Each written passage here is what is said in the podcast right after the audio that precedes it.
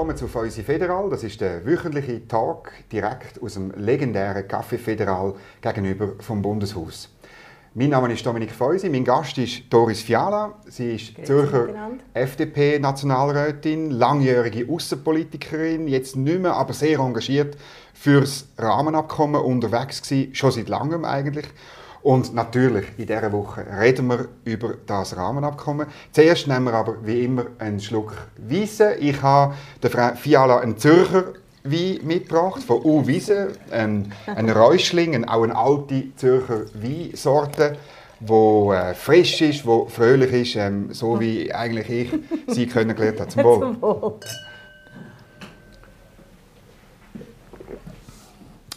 Ja, Doris Fiala, der Mittwoch, ein historischer Mittwoch. Es haben Leute gesagt, es sei ein EWR-Moment, es ging eine Epoche zu Ende. Ähm, ja, wie ist das, wie ist das für Sie gewesen? Was ist, äh, ja? Also ich bin natürlich eine sehr vehemente Verfechterin immer vom Rahmenabkommen. Und Sie haben das vorhin gesagt, das stimmt natürlich. Ich war zwölf Jahre im Europarat, mhm. habe aber auch äh, einen Mann gehabt. Mein verstorbener Mann war Flüchtling aus der Tschechoslowakei. Von dem her habe ich äh, sicher einen internationalen und einen europäischen Geist äh, mit auf den Weg genommen. Ich konnte zwölf Jahre realisieren, was es bedeutet, wenn man gemeinsam ringt um Rechtsstaatlichkeit, um Demokratie und um Menschenrecht. Und von dem her sind natürlich für mich die EU-Staaten keine Filmbilder. Ich hatte keine Angst vor einem Souveränitätsverlust, sondern persönlich bin ich der Überzeugung dass wir mehr gewinnen, als dass wir tatsächlich geben müssen. Für uns ist die EU der wichtigste Handelspartner. Ähm, für uns ist es existenziell und wir sind vielleicht für die EU wichtig, aber nicht existenziell. Und jetzt am Mittwoch, wo Sie das erfahren haben, äh, vielleicht haben Sie die Medienmitteilung gesehen, die Klarheit von dem Entscheid, was ist Ihnen vorgegangen? Was mich am allermeisten betrübt hat. Und frustriert, das ist nicht einmal die Absage jetzt ohne fertig zu verhandeln sondern im Gegensatz zum EWR Nein, wo mich schon ziemlich aus den Socken gehauen hat mhm. seinerzeit. Und das ist ja ein knappes, vielleicht fast ein Zufallsresultat gewesen, aber von der Bevölkerung klar so befunden. Mhm. So wie unser System ist, man hat gerungen, man hat debattiert, man hat das in der Bevölkerung und überall in allen Parteien offen zum Thema gemacht. Und da ist es anders gewesen. Da hat die Bevölkerung unter, also eigentlich unter Ausschluss von der Bevölkerung hat die Debatte stattgefunden. Unter Ausschluss vom Parlament hat das stattgefunden. Und das ist in meinen Augen fast ein Aushebeln von der Demokratie, wie wir sie kennen. Und das gibt mir am meisten zu denken. Und ich bin überzeugt, auch die Tendenz, die wir heute beobachten können, dass im Prinzip grosse Bewegungen, hat angefangen mit Operation Libero, dann vielleicht Kompass Europa und Konsorten und jetzt auch noch Progress Suisse, wo ich sehr genau, vehement dabei mhm. bin. Äh, die haben wie den Lead in diesen Fragen übernommen. Und da müssen sich doch Parteipräsidentinnen und Parteipräsidenten schon den Vorwurf gefallen lassen, dass eben sie die Debatte nicht gewillt sind zu führen, weil, wenn der Druck von der Parteien, von der Parteispitze gekommen wäre auf den Bundesrat, dass man gesagt hätte, wir wollen das im Parlament und jetzt schauen ihr dazu, dass da ein politischer Willen ist, dass es nachher auch einen juristischen Weg gibt, dann meinte ich, wäre das gelungen. Und das wäre für mich ein anderes Nein dann gewesen, mhm. ein anderer Rückzug, als wenn das einfach so versenkt worden ist vom Bundesrat, wo man nicht einmal offiziell weiß, wer dann dafür und wer dagegen gestimmt hat. Aber in der Verfassung ist das so vorgesehen. Was sagen Sie zu dem Argument? Also der Bundespräsident Guy Parmelin hat auf eine Frage das relativ klar gesagt und das wissen Sie auch. Ja, der Bundesrat führt Verhandlungen und Sie sagen jetzt unter dem Ausschluss vom Parlament, ich meine, hm, die Außenpolitische Kommission ist ständig konsultiert worden während den ganzen acht Jahren, oder? Und sie hat auch das Mandat, die rote Linie, ja auch verabschiedet. Ja, wenn Sie die Bevölkerung befragen, wie fest sie sich einbezogen gefühlt hat, wie fest sie das Thema hat können verstehen, nicht jeder liest jeden Tag die NZZ. Es gibt auch Leute, die viel Muss mehr... Muss den Nebelspalter wo, äh, Genau. es gibt auch Leute, die äh, sich äh, sehr stützen auf die öffentliche Debatte. Und da möchte ich schon daran erinnern, ein APK, das ist die Außenpolitische Kommission, die hat nicht Sitzungen mit der Öffentlichkeit, sondern mit einem ganz geschlossenen Kreis. Und ich bin einfach der Meinung, in unserer Schweiz, in einer direkten Demokratie, die schwierigen Fragen müssen wir intensiv mit der Bevölkerung debattieren und das hat leider nicht stattgefunden und das ist, wenn ich ehrlich bin, fast mein größerer Frust, als dass jetzt das Rahmenabkommen mhm. So gebodigt worden ist. Der Grund, warum die Parteipräsidenten das nicht gefordert haben, war ja auch, äh, weil die Parteien gespalten waren. Und zwar sowohl die SP wie die Mitte, aber auch ihre Partei, die FDP, ähm, das wäre, wär, glaube ich, ziemlich komisch gewesen, wenn Petra Gössig gesagt hätte, das muss fürs Volk, das muss ins Parlament kommen, ihr müsst das paraphrieren, oder? Weil, weil der Widerstand in der FDP ja nicht klein ist gegen das Abkommen. Ich gebe Ihnen absolut recht. Genau darum hätte man es eben müssen debattieren an einem Parteitag beispielsweise oder an einer das hat man aber in Nairobi. Äh, das ist aber schon ein bisschen länger her. Dort hat man noch nicht alles gewusst. Von ja. dem her, man muss nicht meinen, man könne mal etwas auf den Tisch bringen und nachher müssen wir es nicht mehr weiter debattieren, weil ein Rahmenabkommen ist ja auch weiterentwickelt worden. Und persönlich möchte ich einfach vielleicht sagen, wer hat Angst vor der Demokratie? Auch wer hat Angst vor der Debatte innerhalb von einer Partei. Mhm. Man muss doch nicht meinen, das hätte die Partei gespalten, das hätte uns näher zusammengebracht aus meiner Sicht, mhm. weil am Schluss des Tages gibt es auch in einer Partei Mehrheiten und Minderheiten und äh, hoffentlich nicht so knappe Mehrheiten und Minderheiten, weil sonst ist es natürlich äh, immer viel, viel schwieriger, wenn es schier 50% und 50 sind, die dafür oder dagegen sind. Aber ich glaube, es entspricht unserer schweizerischen Kultur, politischen Gepflogenheiten, dass wir uns hart auch mit den schwierigsten Themen auseinandersetzen müssen. Und das ist, hat jetzt nicht stattgefunden. Und ich glaube, sehr viele in der Schweizer Bevölkerung haben sich gar nicht darauf einstellen was bedeutet das jetzt konkret und vielleicht Gut, das äh, zugunsten, das wissen wir noch nicht, aber gewisse Vermutungen können mhm. wir schon mal dann noch anstellen. Aber ganz sicher äh, kann man sagen, immerhin hat es äh, doch eine repräsentative Umfrage gegeben vom GFS, wo gesagt hat, dass 64 Prozent mhm. Ja oder eher Ja sagen und von dem her so eine Angst vor der also Bevölkerung hätte man dann weiß Gott nicht müssen haben. Mit einer Frage, die das Preisschild nicht enthalten, natürlich, muss man auch sehen. Also, ja, die Fragestellung, ist, haben Sie die gesehen? Also, ja, die Fragestellung habe ich gesehen.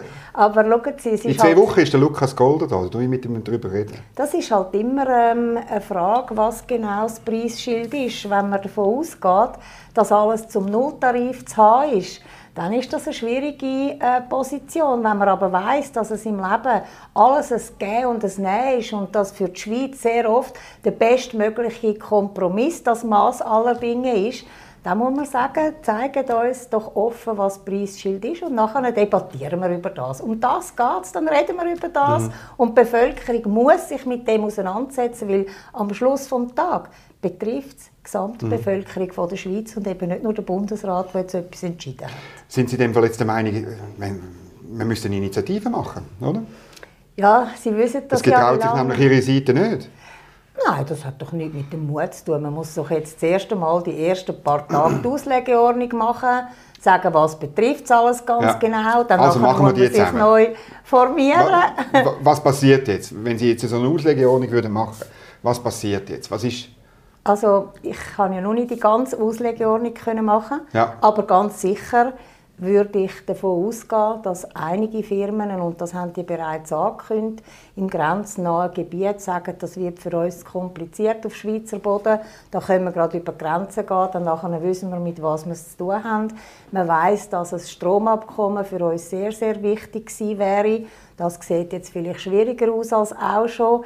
Äh, wenn man möchte das kompensieren, dann hätten wir es wahrscheinlich mit den Grünen zu tun, beispielsweise, wenn wir würden ähm, Staumauern erhöhen, um mhm. nur ein einziges Beispiel zu sagen, wo sicher noch nicht die ganze Lösung wäre vom Problem. Mhm. Man muss jetzt die Auslegeordnung machen, in welchem Bereich das uns alles tangiert und wie wir dann weiterkommen können. Und ich schließe nicht aus, dass unsere Kreise nachher nicht eine Initiative machen. Und ich bin auch nicht sicher, ob nicht EU-Turbo, zu denen ich mich explizit nicht zähle, plötzlich wieder mit dem EU-Beitritt hinführen kommen.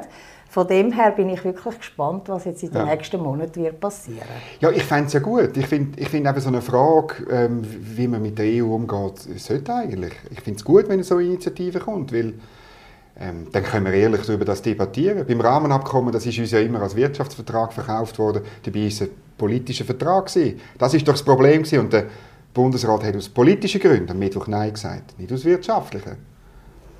Das sagen Sie, vielleicht sind Sie dabei Sie so? bei der Sitzung. Nein, ich, ich nicht, von dem her kann ich das nicht so sagen. Ich habe jetzt sieben Jahre lang einfach das verfolgt. Ich, sehen Sie es anders? Das ist, äh, sind die Wirt oder am Schluss hat das hat auch in der Medienkonferenz äh, der Herr Parmelin und der Herr Gassis mehrfach gesagt, es sei eine Güterabwägung zwischen ökonomischen, möglicherweise Problem, und politischen, möglicherweise Problem. Und man hat sich so entschieden.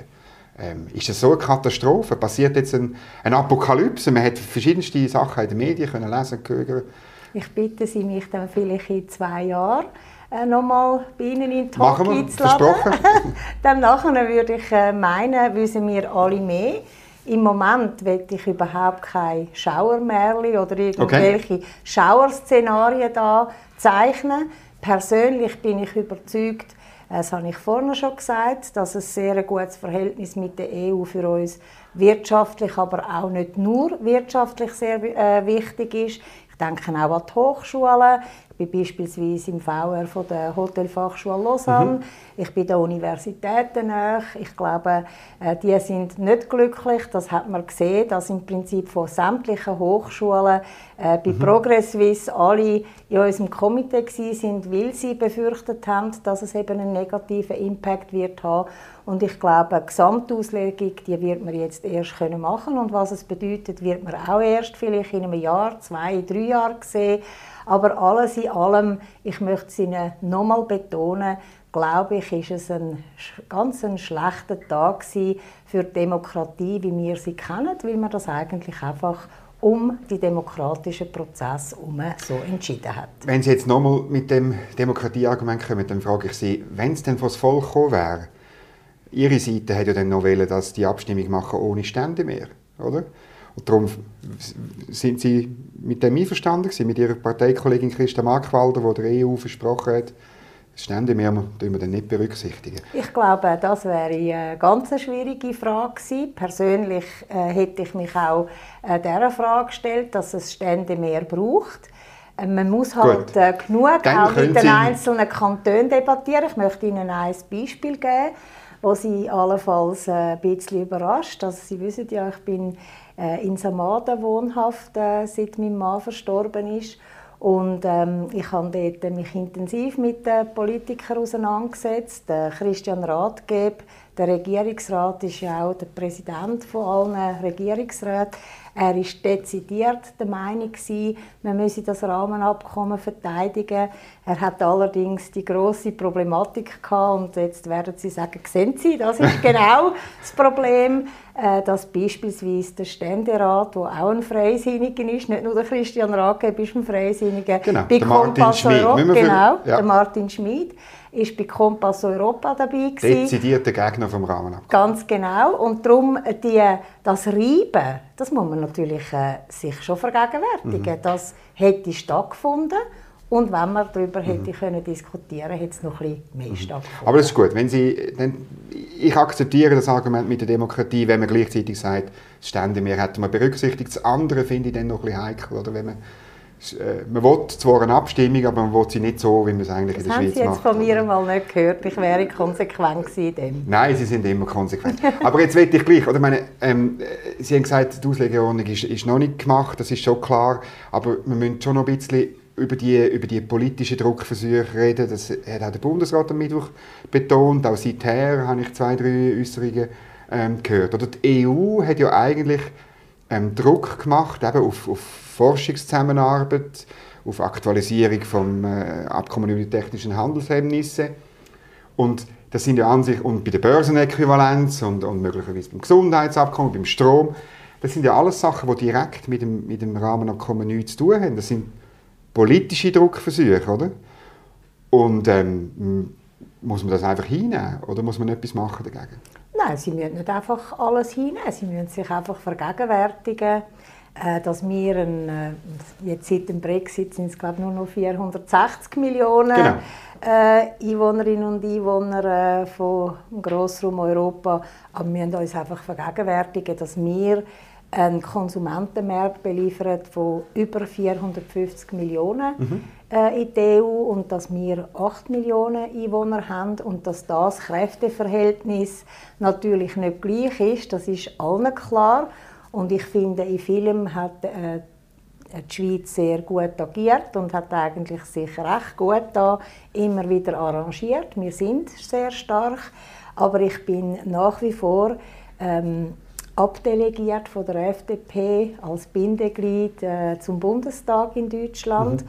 Und wir haben vor äh, wenigen Wochen eine ganz grosse Veranstaltung gehabt, natürlich digital, also über Zoom, wo wir über das Verhältnis diskutiert haben. Und das ist sehr, sehr eindrücklich gewesen, wie die Vertreter aus Deutschland von den einzelnen Ländern uns klar gemacht haben, wie wichtig wir auch für sie sind, wie viele äh, Deutsche das bei uns schaffen aber sie haben uns auch klar gemacht, wie viel Milliarden Handelsvolumen dank ihnen äh, bei uns entsteht. Und von dem her ist es immer ein Geben und Nehmen. Und ich finde, Aber das Schweiz Handelsdefizit ist im zweistelligen Milliardenbereich zugunsten von der EU, muss man schon sehen. Also.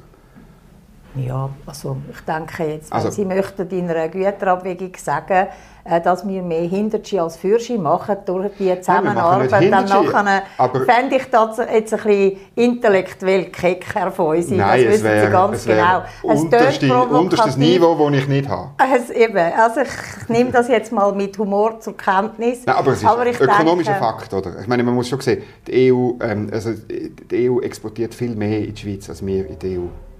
So. Nein. Wo, also. Es gibt ein Handelsbilanzdefizit, zweistellige Millionen. Äh, also da müssten wir dann eine Sondersendung machen und Fakten für nehmen, die Sie würden sagen, ja, das wäre also, gut. Es ist klar, dass wir klein sind, es ist klar, dass die EU gross ist, aber... Ähm, ja, aber wir sind ein Potenzland. Also ja, ich natürlich. bin im Fall nicht eine komplexierte Schweizerin, die das ja, Gefühl hat, wir fast ein bisschen den Eindruck gemacht. Überhaupt nicht, ja. aber ich finde, es ist ein Unterschied äh, zwischen selbstbewusst auftreten als Schweiz, den ich mhm. gut finde, und Arroganz, dass man vielleicht nicht realisiert, was bei uns auch möglich ist aufgrund von der Zusammenarbeit mit der EU. Und das finde ich sehr, sehr schade. Wir werden dann wenn Sie damit sagen, der Bundesrat ist arrogant in seinem Auftreten am Mittwoch, mit, mit, mit seinem Entscheid? Also das muss ich sagen, wie der Entscheid übermittelt worden ist, mit einem Säckenbrief, sagen wir mal, wenn ich hätte etwas mitdenken mhm. oder mitsagen, mhm. hätte ich mir das anders gewünscht. Ja, ich hätte es würdig gefunden, nach sieben Jahren verhandeln und nachdem das doch unser wichtigster Handelspartner ist, dass wir erstens, also ich hätte sowieso noch weiter verhandelt, das mhm. ist klar, wenn ich das hätte mhm. können, aber zweitens mit einem Briefli das übermitteln, das habe ich schon mhm. wirklich ein bisschen sehr wenig schön mhm. gefunden.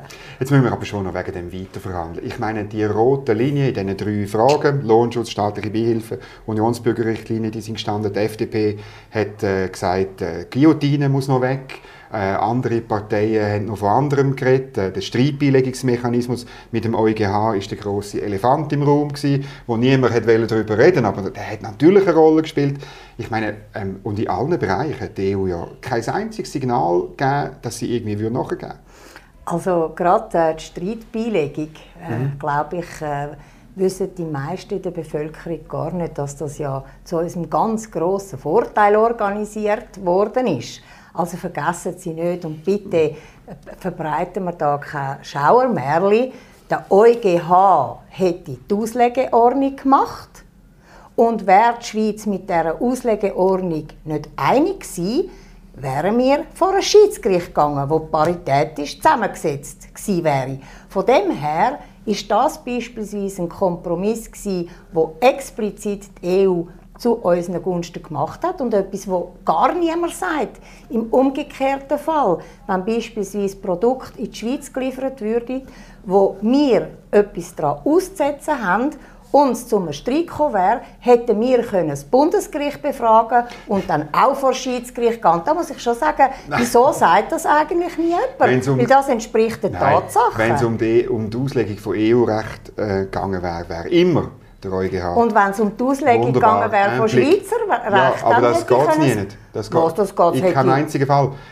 das hat sogar der Staatssekretär Balzaretti bestätigt. Es gibt gar keinen, es gibt gar keinen Fall, wo es nicht um EU-Recht oder Abkommensre äh, ab, äh, gleiches Abkommensrecht ging, oder? Artikel 4, ein Blick. Nein, nein, nein. Wunderbar. Also, nein. also jetzt und, reden Sie und um dann, den Brei um, Das Problem ist doch, dass der EuGH ein Gericht ist von der Gegenseite. Also wenn Bayern München gegen Barcelona spielt, dann nimmt auch nicht Bayern München den Schiedsrichter mit. Das ist doch ein bisschen absurd. Mhm. Aber wir können natürlich auch nicht zusammen einen Fußballmatch spielen und sagen, wir werden jetzt also bei den äh, EM wollen wir mitmachen, mhm. aber für uns gilt im Fall Handsregeln äh, gilt nicht und Nein. Offside gilt nicht. Natürlich wir haben dann unsere aber ein, ein Schiedsrichter, der neutral ist. Der Schiedsrichter, das Schiedsgericht ist neutral. Der EuGH hätte nur die Auslegeordnung gemacht und das nimmt nein, nein. ihre Seite einfach nicht zur Kenntnis, aber das ist so. also ein verbindliches nein, Urteil.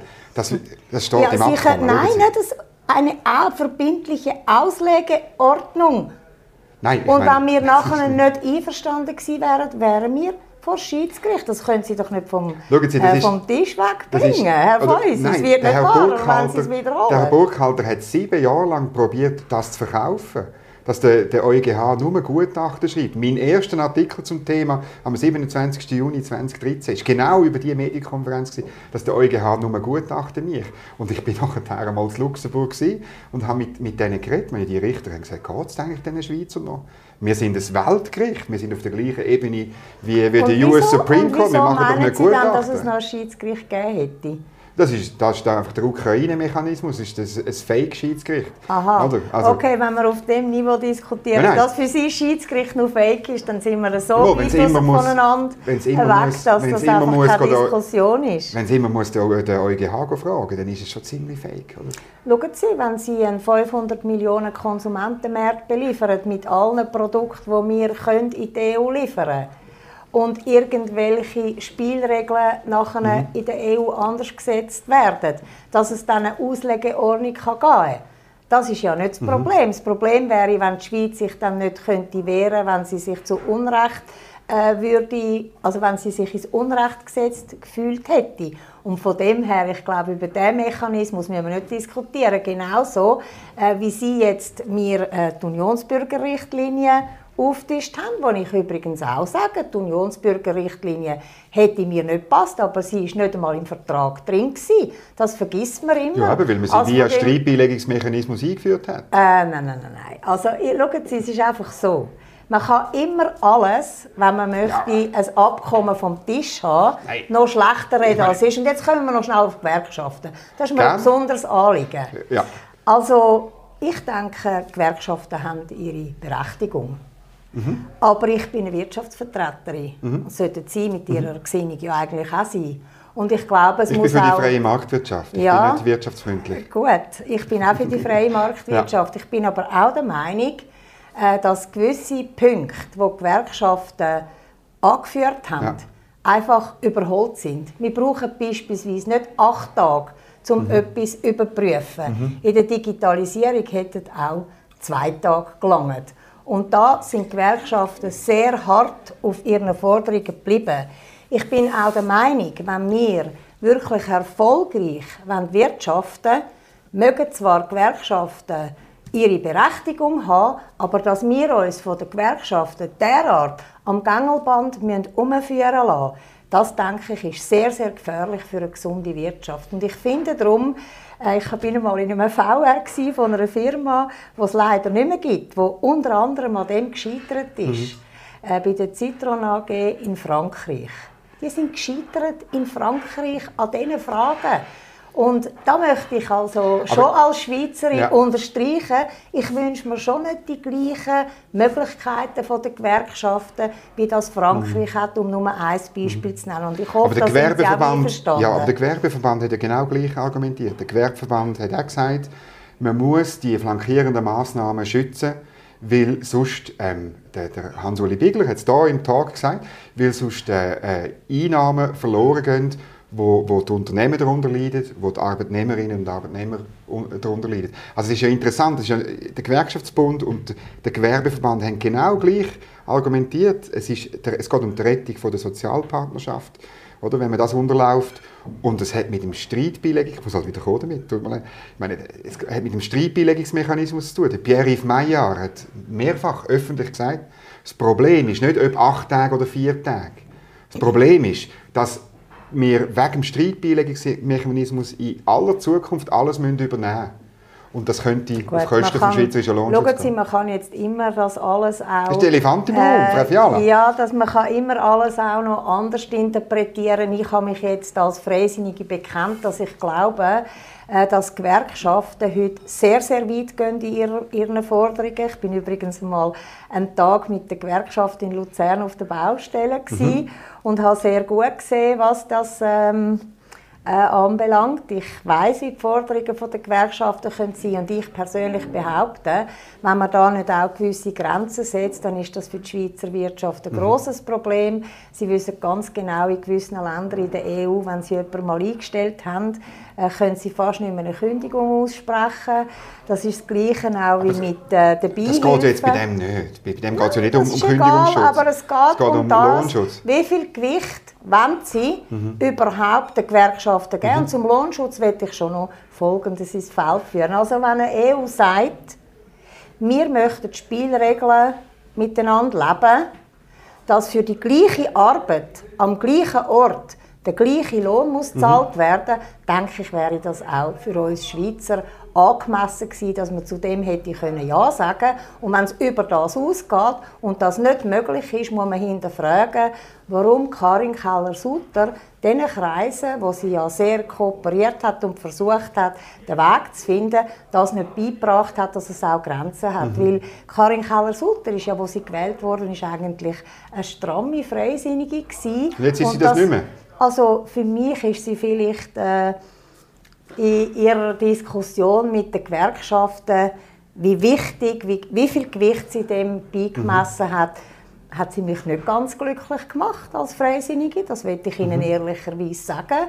Äh, weil, als ich sie gewählt habe, ist sie sehr stramm gewesen. Ist sie übrigens auch in anderen Fragen nach wie vor. Und dass sie mit den Gewerkschaften äh, da die, auf diese Art und Weise den Dialog geführt hat, der so weit gegangen ist, ja, das hat mich schon über gewisse Phasen eher ein bisschen äh, betrübt und vielleicht sogar befremdet. Und ich glaube, das ist auch eines der Probleme gewesen.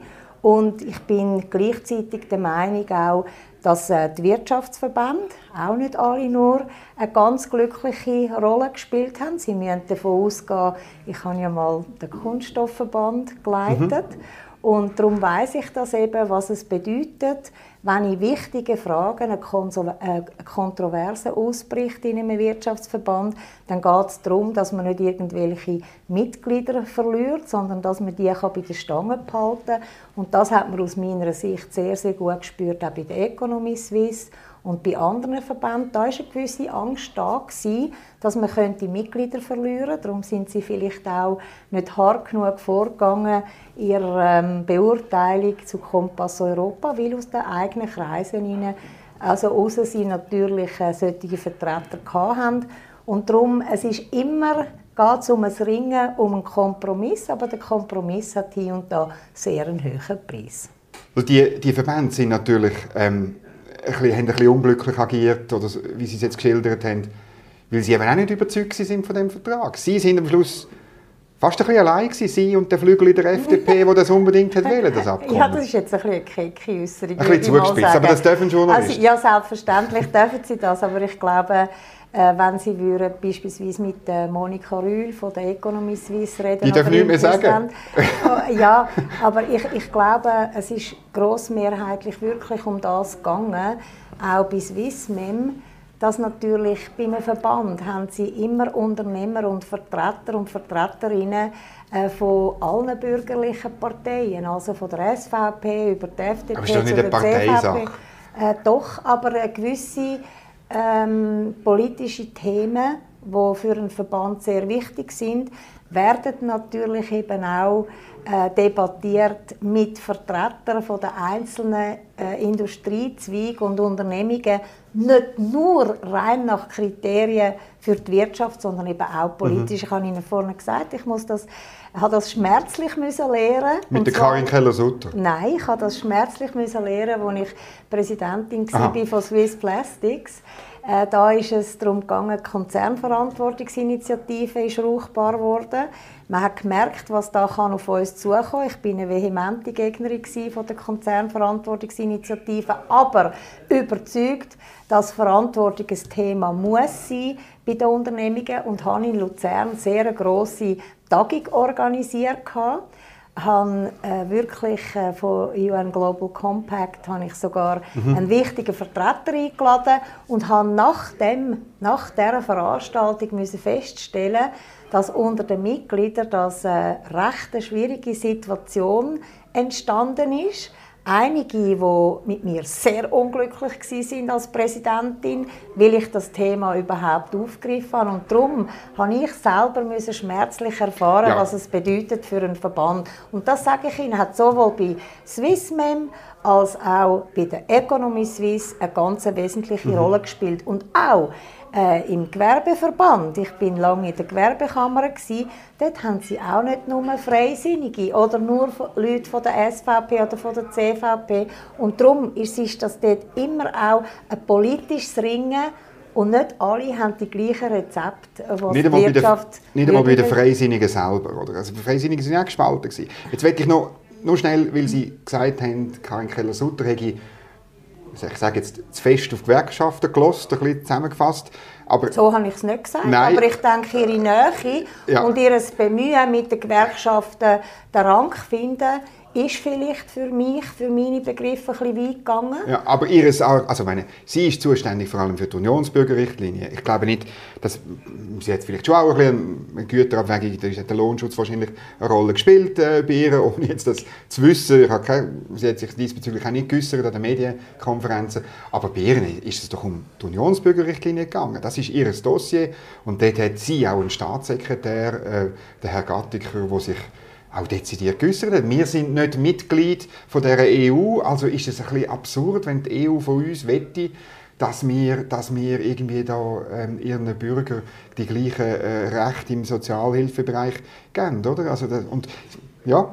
Also Herr Feusi, ich das einfach nochmal wiederholen. Nein, Sie müssen Und sonst wiederholen. Sie es bitte nachlesen, weil die Unionsbürgerrichtlinie, wo auch ich nicht positiv beurteilt hätte. Darum hat man sie ja ausschliessen. nicht im Rahmenabkommen Ja, aber das ist ja naiv, Frau... Das ist nicht naiv. Mal. Wir sie müssen bitte über die Fakten Darum hat man ja einen Ausschluss wählen und der Ausschluss ja, wir hat können, die EU uns nicht Wir können auch Angst vor der Angst haben.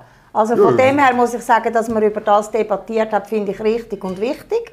Aber bitte nehmen Sie zur Kenntnis, die Unionsbürgerrichtlinie ist nicht im Rahmenabkommen ja, drin gewesen. Aber rechtlich spielt das keine Rolle, sondern äh, das ist ja genau der Grund, warum es nicht ausgeschlossen ist, hat man müssen davon ausgehen, dass man sie dann muss einführen muss. Und zwar nach der Auslegung des Europäischen das ist jetzt äh, Das ist Ihre Auslegeordnung, Nein, das ist nicht meine Auslegeordnung. Ja. Wenn etwas nicht in einem Vertrag drin ist, dann heisst das, man könnte den Vertrag mal so abschließen, wie er ist. Und wenn er nachher mit uns mit dem auf die Pelle rückt, dann nachher führen wir dann die Debatte weiterhin. Also unter, so einfach Unter dem Damoklesschwert von einer Superguillotine und von, von Nadelstichen. Und von ich so. würde sagen, ein Abbruch von Verhandlungen ist immer ungünstig. Ich hätte erwartet, dass man fertig verhandelt und nicht das Handtuch wirft. Das wissen Sie genau. Mhm. Ich denke übrigens, das wäre nicht nur für die Schweiz besser gewesen, sondern auch für die Parteien besser gewesen. Die einzige Partei, die einfach vor der Grad gesagt hat, wir sind jetzt für das Rahmenabkommen, ist GLP. Der einzige Präsident von einem Wirtschaftsverband ist der ehemalige Präsident von Swissmem der Hans Hess. Der hat das sehr genau studiert, hat gesagt, alles in allem ist das sehr ein gutes Abkommen. Wir sind dafür. Für uns sind Vorteile entschieden grösser als Nachteile. Darum, man kann immer alles auch zerreden und je nachdem, äh, welche Optik man hat, kann man das anders sehen. Wir sind in der Situation, wo wir heute sind und ich glaube, mindestens jetzt müssen wir anfangen darüber reden, wie weiter.